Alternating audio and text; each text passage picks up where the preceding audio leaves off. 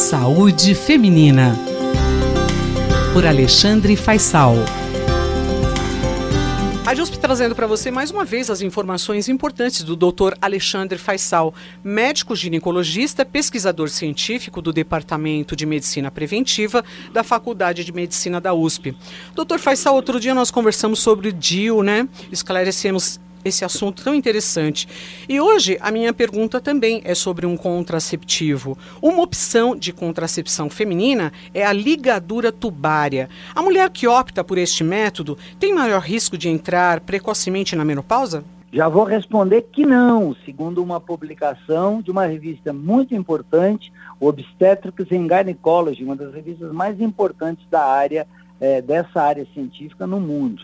Mas vamos lá. A esterilização cirúrgica, Miriam, popularmente conhecida como laqueadura ou ligadura tubária, ainda é um método de contracepção mais comum para as mulheres nos Estados Unidos.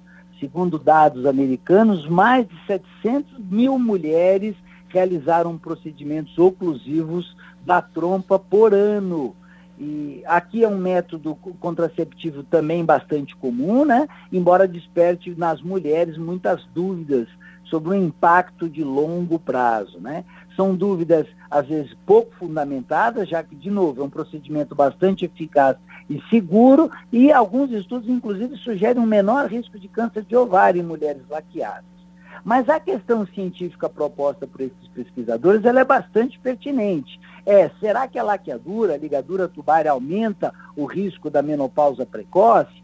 E, e, e o arrazoado para essa hipótese é que há, de fato, ao fazer a laqueadura, um dano, pode haver um dano vascular nessa região de trompo e ovário, e, e isso poderia levar um fluxo inadequado do sangue até o, até o ovário, interferindo com a reserva ovariana e, consequentemente, uma menopausa antecipada ou precoce. Isso não seria nada bom, já que menopausa precoce, uma menopausa, uma menopausa antes do, do da, da, média, está eh, associada com complicações do tipo osteoporose, declínio cognitivo, doença cardiovascular, então não seria adequado.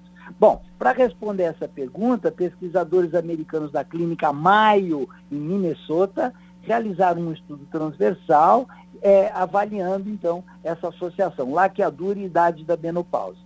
E eles usaram dados de três diferentes populações que foram seguidas em momentos diferentes. Então, numa primeira corte tinha 555 mulheres, na corte intermediária 1.800, na terceira 1.500. Então, eram mulheres que participavam de outros estudos científicos e elas foram acompanhadas ao longo do tempo e eles aproveitaram para usar dados transversais dessas mulheres em, cada, em momentos diferentes. E eles observaram inicialmente que a porcentagem de laqueadura nessas três, nesses três grupos de mulher foi ao redor de 25,5%. Então, praticamente uma em cada quatro mulheres seguida nesses estudos é, já, era é, já era laqueada. Mas o dado mais significativo, mais importante, que responde à nossa questão é que não houve uma diferença é, significativa na idade da menopausa natural em mulheres foram submetidas à laqueadura em comparação com aquelas mulheres que não usaram esse tipo de opção contraceptiva. Isso também não variou conforme a técnica empregada para fazer a laqueadura, ou seja, não houve essa associação. E, doutor Faisal, os resultados, é, a gente poderia tranquilizar as mulheres já submetidas ou que irão submeter a uma laqueadura? Isso tranquiliza essas pessoas? Com certeza. O resultado confirma estudos prévios que não mostraram mudança significativa de, de padrão hormonal, é, é, produção ovariana, nessas mulheres antes e após é, laqueadura. E algumas mulheres foram seguidas por mais de 60 meses. Então, estudos prévios já mostravam isso, né? Mas eu acho que a mensagem que fica, é que se essa é uma boa notícia, isso não deve servir de estímulo e encorajamento para laqueadura, né? Então, só para contextualizar, no Brasil a cirurgia é regulamentada por uma lei sobre o planejamento federal, a Lei 9.263, que é de 1996, que autoriza a laqueadura, mas para ter uma noção, em 96, 46, 40% das brasileiras é, é, tinham sido submetidas à laqueadura, mas felizmente esse número vem caindo progressivamente ao, ao longo dos anos, em função de uma série de avanços na, na área reprodutiva né, e de conscientização da mulher. De novo, é um procedimento que tem um risco cirúrgico pequeno, mas que não é zero. É óbvio que se trata de uma cirurgia.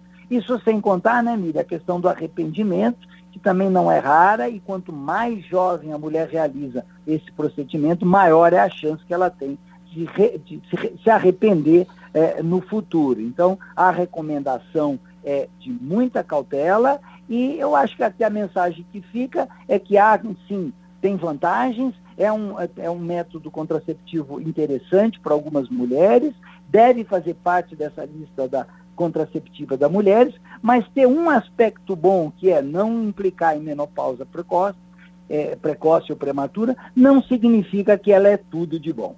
Tá certo. Muito obrigada, doutor Alexandre Faisal. Eu, Miriam Ramos, tiro umas férias merecidas, né? E a gente continua com as suas informações aqui na Rádio USP. Doutor Alexandre Faisal, médico ginecologista, pesquisador científico do Departamento de Medicina Preventiva da Faculdade de Medicina da USP. Saúde Feminina, por Alexandre Faisal.